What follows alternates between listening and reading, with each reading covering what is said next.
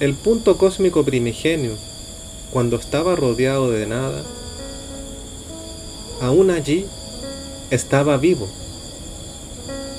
así como la semilla de un árbol que guarda dentro de sí a todo un bosque, a toda una selva, aquel punto cósmico prístino primigenio, guardaba dentro de sí a toda la creación.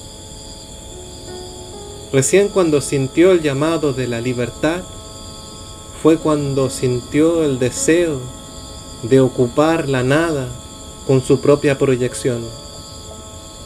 La sombra de la vida es la dormancia, es ese estado en el cual el, embrión dentro de la semilla se mantiene latente hasta esperar el momento oportuno para germinar.